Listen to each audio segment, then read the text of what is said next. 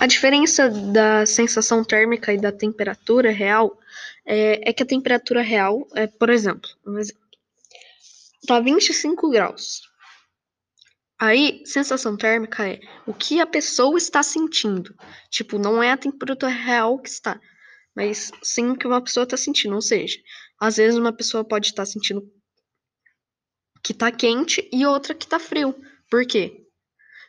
É, não frio, por exemplo, porque 25 graus não é frio, é tipo uma temperatura amena. Uma pode estar achando que está muito quente uma está amena porque tudo depende da sensação.